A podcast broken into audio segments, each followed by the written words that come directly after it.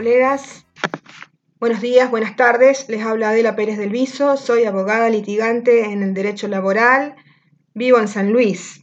Y a continuación les voy a hacer una nota de fallo en relación con el fallo Salazar Jesús Gabriel contra 25 horas SA y otro medida cautelar, dictado recientemente el 16 de junio del año 2020 eh, por la Cámara Nacional de Trabajo, sala décima.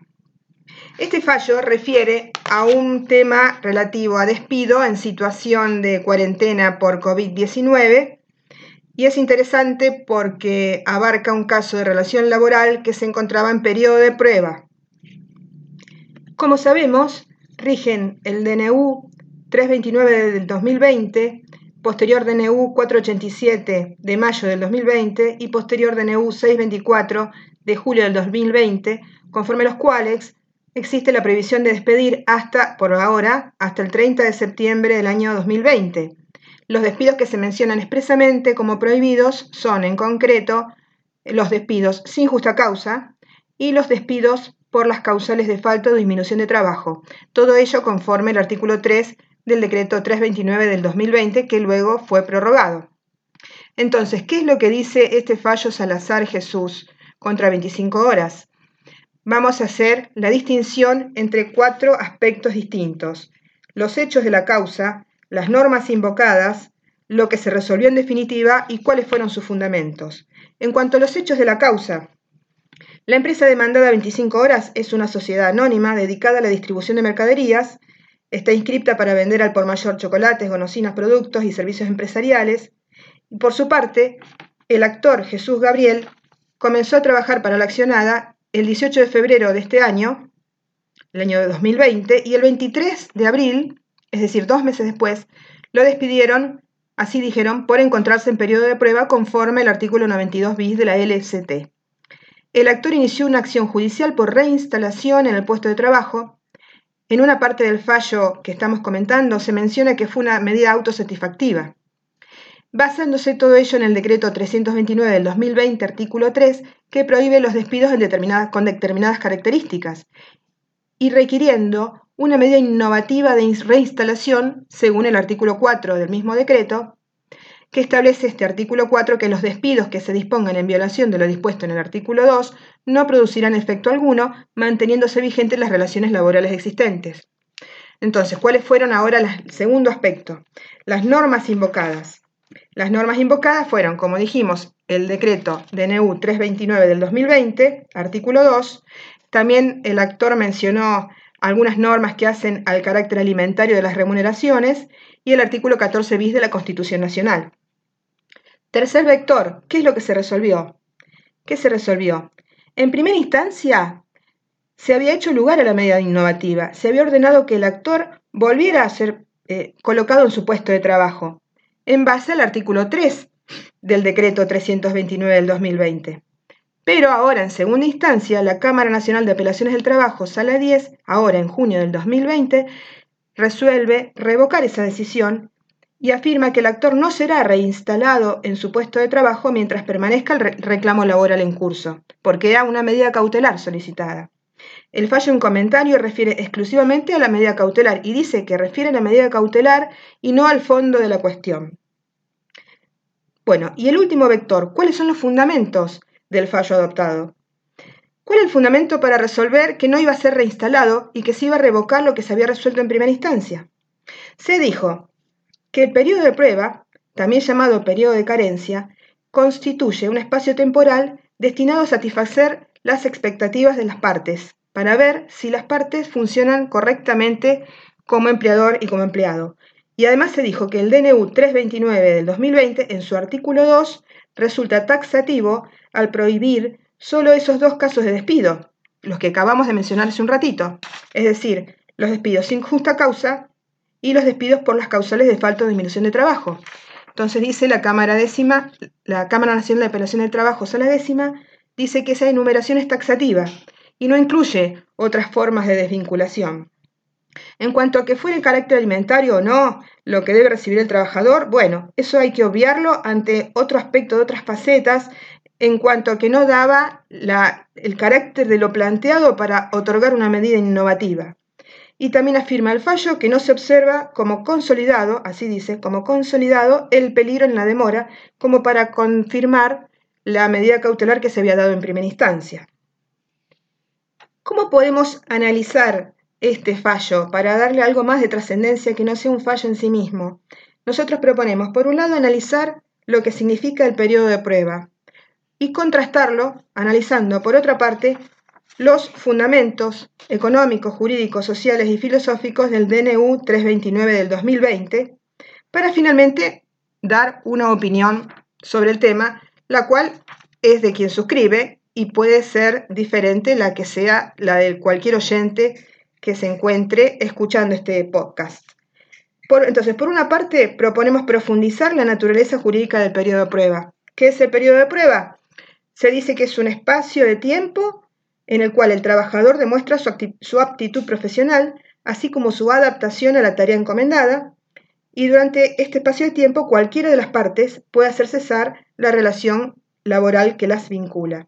Esta es una vieja definición que está en muchos manuales de derecho, pero cuando dice cualquiera de las partes puede hacer cesar la relación que las vincula, quisiera hacer notar que esto en realidad termina siendo un eufemismo, porque en definitiva con la falta de trabajo que hay y la situación de hiposuficiencia negocial de los trabajadores, lo que ocurre es que el que realiza la opción para hacer la terminación de la relación laboral es la parte empleadora mayormente, no tanto la parte empleada debido a la falta de trabajo y sobre todo trabajo regular y registrado.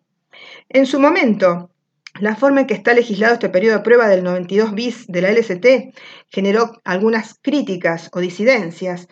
Y, por ejemplo, había una corriente de opinión jurídica, como la de la doctora Estela Milagros Ferreiros, que sostenía que el periodo de prueba tenía por finalidad que se pueda probar la aptitud del trabajador para la función a la que se requiere y, por lo tanto, para que ese despido después no fuera arbitrario, para que no fuera contrario al 14 bis de la Constitución, tendría que tenerse en cuenta que para despedir en periodo de prueba, la empleadora tendría que por lo menos mencionar cuáles son los aspectos en los que no calificó el trabajador, en los que no llegó la expectativa dada cuando se planteó el puesto de trabajo, porque si no realmente caíamos en un despido arbitrario.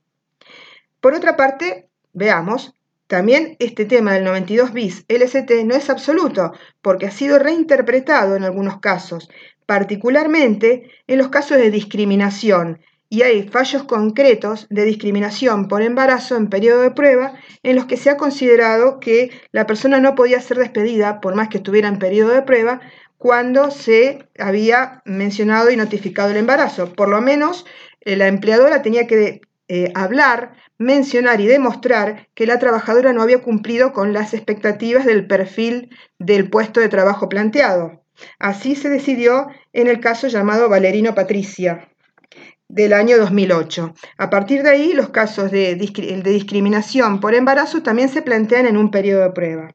Hasta aquí entonces Veamos el periodo de prueba. Por otro lado, esto hay que contrastarlo con los fundamentos tenidos en cuenta en el DNU 329 del 2020, los fundamentos expresados al elaborar ese DNU, particularmente cuando dice que eh, se debe garantizar el derecho de toda persona a tener la oportunidad de ganarse la vida mediante su trabajo, que le asegure condiciones de existencia dignas para ella y para sus familias, que está de por medio del artículo 14 bis de la Constitución Nacional, la protección contra el despido arbitrario, que hay un documento de la OIT del 23 de marzo del 2020, documento que se llama Las normas de la OIT y el COVID-19 coronavirus.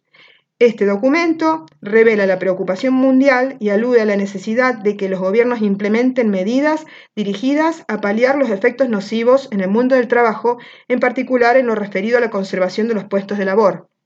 Y también se habla en los fundamentos del DNU que prohíbe los despidos en la etapa COVID-19 se habla del 1733 del Código Civil y Comercial, inciso B, que establece expresamente la posibilidad de que la fuerza mayor no exima de consecuencias o un daño de un daño o pueda ser neutralizada en sus efectos cuando una disposición legal así lo prevea. Así que vemos que hasta en el mismo Código Civil y Comercial se habla de que no siempre la fuerza mayor implica no hacerse responsable de un daño causado, un daño determinado.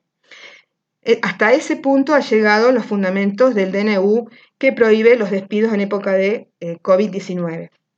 Entonces, habiendo contrastado lo que significa el periodo de prueba y los fundamentos del DNU, ¿cuál es nuestra opinión? Hemos visto recién que la doctora Milagros Ferreiros decía que eh, despedir sin más, sin mencionar las causales por las cuales ese trabajador no había cumplido las expectativas del periodo de prueba, implica un despido arbitrario. Y también hemos visto en el caso de Valerino Patricia que despedir a una embarazada en periodo de prueba sin mencionar por qué razón se lo despedía, implicaba también un despido arbitrario y discriminante en relación con la embarazada. Y decía el caso Valerino que a lo mejor se podría justificar cuando la empleadora mencionara expresamente qué es lo que no cumplió el trabajador y qué es lo, en, por qué no llegó a la expectativa tenía en cuenta al crear ese puesto de trabajo y al convocar al trabajador. Bueno, nuestra opinión es que también ocurre lo mismo en este caso. Pasando estos tiempos anormales afectados por el, virus COVID-19, no podemos menos que observar que el propósito y fundamento del decreto DNU 329 del 2020 y sus prórrogas abarca también la situación de quien se encuentra realizando trabajo a prueba, ya que la empleadora son los mismos fundamentos. La empleadora puede recibir los paliativos y préstamos para realizar los pagos salariales, porque se debe garantizar el derecho de la persona que está trabajando, se aplica el 14 bis, y rigen las recomendaciones y documentos de la OIT mencionados en el DNU. Por lo tanto, para el caso del despido, el periodo de prueba durante la vigencia del decreto 329-2020 y sus prórrogas, proponemos que se aplique la misma solución que en el caso de despido de la embarazada en periodo de prueba, conforme el criterio del caso Valerino Patricia y fallos posteriores. Es decir, que no exista una facultad de despedir absoluta, sino que la parte patronal para llevar a cabo la desvinculación deba basarse en que él o la trabajadora no hayan superado las expectativas y requerimientos del trabajo para determinadas causas y situaciones. Por supuesto que este, esto que estamos diciendo aplica a los casos de despido en periodo de prueba del trabajador que está debidamente registrado desde el primer día, porque en los casos en que el trabajador haya comenzado a, laborar sin registración, aplica la disposición del artículo 92 bis, inciso 3, y se entiende que la empleadora ha renunciado al periodo de prueba, y entonces se produciría la situación común del artículo 2 del 329 del 2020 y sus prórrogas, y entonces tendríamos la consiguiente prohibición de despido durante el periodo de vigencia de tales normas extraordinarias. Espero haber sido clara y no muy redundante. Les agradezco mucho haberme escuchado.